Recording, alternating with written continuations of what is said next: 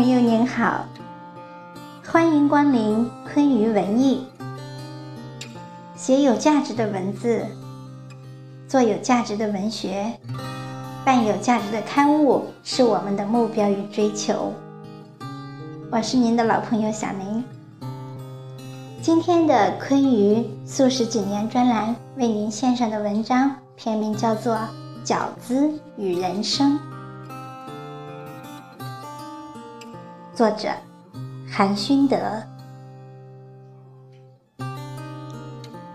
饺子也叫水饺，又叫饺子。据史料记载，这名称的来历与我国大年三十夜食饺子的习俗有关。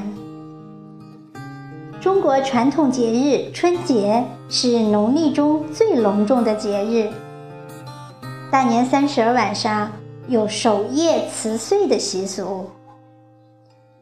守夜辞岁的活动在各个地区都有所不同，其中最普遍的一种叫包辞岁吃。它是指在大年三十夜把备好的肉菜剁成馅，其中的肉和菜谐音为有财。因此，在剁时往往要弄出大的声响，让左右邻居听见。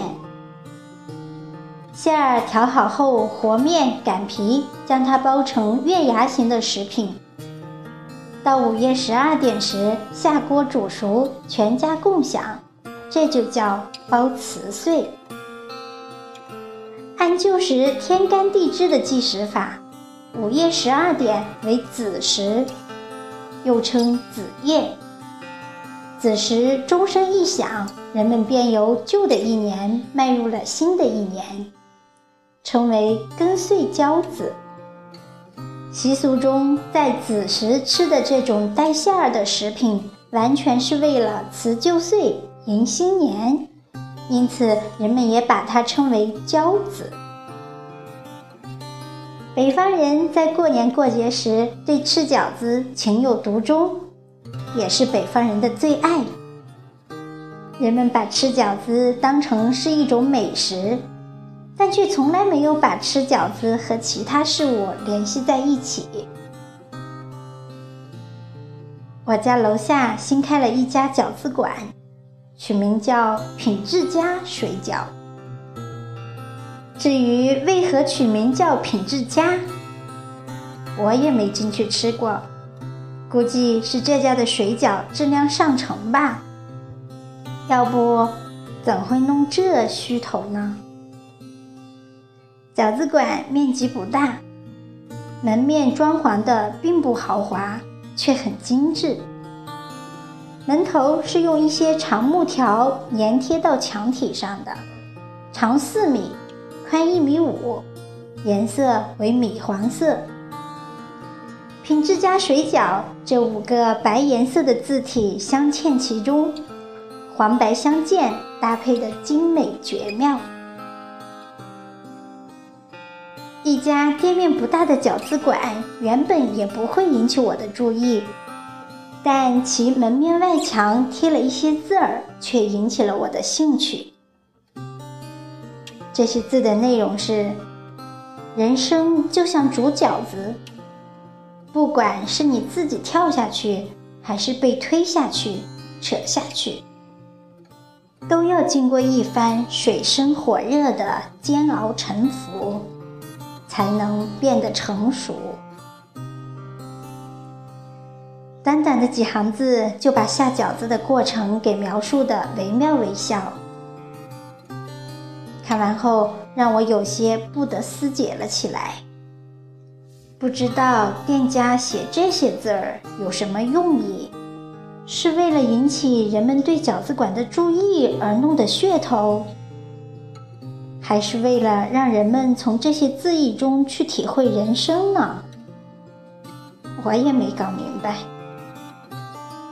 饺子其实就是北方人喜欢吃的一种面食。怎么会和人生有关联的呢？可再仔细品味这些内容，感到其中也不乏一些哲理，也让我仔细的琢磨了起来。其实人生不正是和这些饺子一样吗？都要经过一番水深火热的煎熬和沉浮，然后才能使其成熟。从我们出生的那一刻起，我们就体验着酸甜苦辣的人生，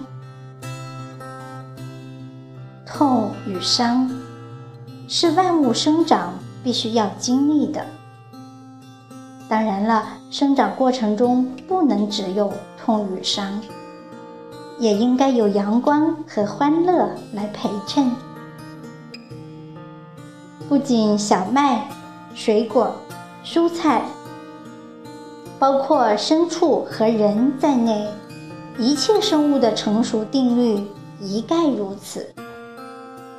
不仅需要阳光，也需要黑夜和风雨。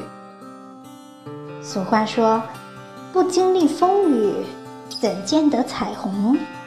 就是这个寓意吧。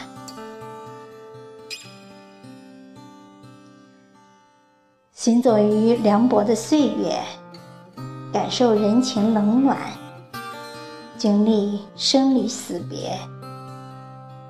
岁月在不经意间流逝，谁也无法留住时光。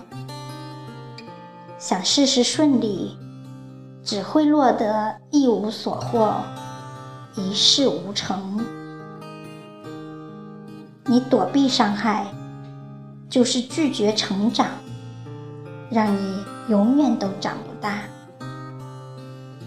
所以做人真的就像是煮饺子，我们最好主动下水，被水彻底一番蒸煮，方能让自己成熟起来。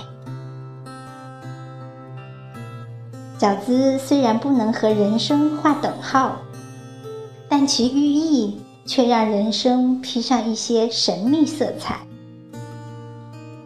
人生只有经历了煮饺子的沉浮后，才能让光阴开出灿烂美丽的花朵。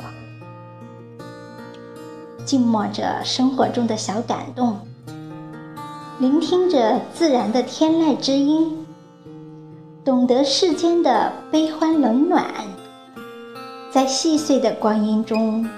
打磨成浑圆美丽的人生。你若浮躁，人生必无法安然。就像是煮碎的饺子，没有完整的人生。心境简单了，就有心思经营生活；生活简单了，就有时间去享受人生。活得简单不难，只需懂得为自己而活，为美好而生，为幸福而做，这就足够了。看来这人生与饺子还真是有些关联，值得我们去好好品味，难道不是吗？人生如戏，人生就像煮饺子，只有经过沉浮和煎煮，才能让自己的人生绚丽多彩。好的，朋友们，今天的分享就到这里，感谢您的聆听，祝愿所有的朋友们都拥有绚丽多彩的人生。拜拜。